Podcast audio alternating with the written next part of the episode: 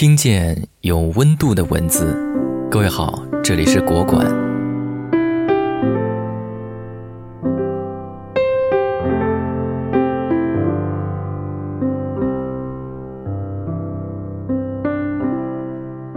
当活着读到一半时，我想起了去年发生的一则新闻。一六年八月，甘肃的康乐县景谷镇阿姑村山老爷湾社有一位年轻母亲杀死了自己的四个孩子，然后服毒自杀。不是，该女子的丈夫也服毒自杀。四世同堂的八口之家，六口人身亡。这起人伦惨案简直叫人人震惊。为何一个母亲手段如此残忍，连自己的孩子也下得了手？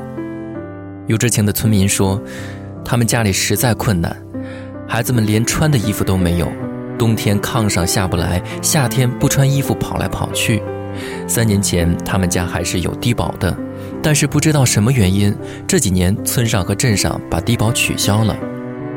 有村民这样说，也有人说他们家被取消低保的原因是有三头牛，可是两头牛主要是耕地的劳力，另一头牛崽子还没长大，这些对于这个家庭来说是没有办法变现的。因为穷，把自己逼上了绝路；也因为穷，就连活着的一丁点力气也消失殆尽。世间百态，不如意之人总是多数。福贵也是如此，从富家公子哥走到憨厚老实的农民，从家财万贯到粗茶淡饭，我们还凭什么不拼尽全力的活着？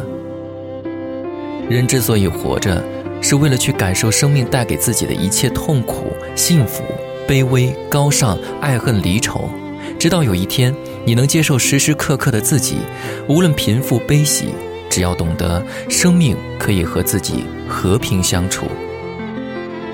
苏轼有一词曰：“人生如逆旅，我亦是行人。”我们一辈子都无法回答为什么活着，也没必要或者没有意义去回答这个问题。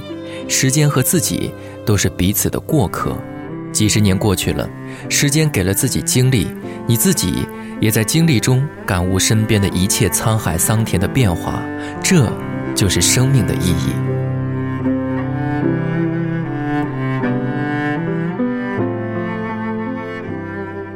有人说，如果人这一辈子发不了大财，当不了大官儿，人生就毫无意义。不能说这句话有道理，也不能说它没道理。世界上的一切事物都是如此，存在即合理。我们没必要把每个抛出来的问题都刨根问底，因为更多的问题是没有答案的。更不要想通过别人来答疑解惑。这就好比活着本身，你想要的答案都在时间里。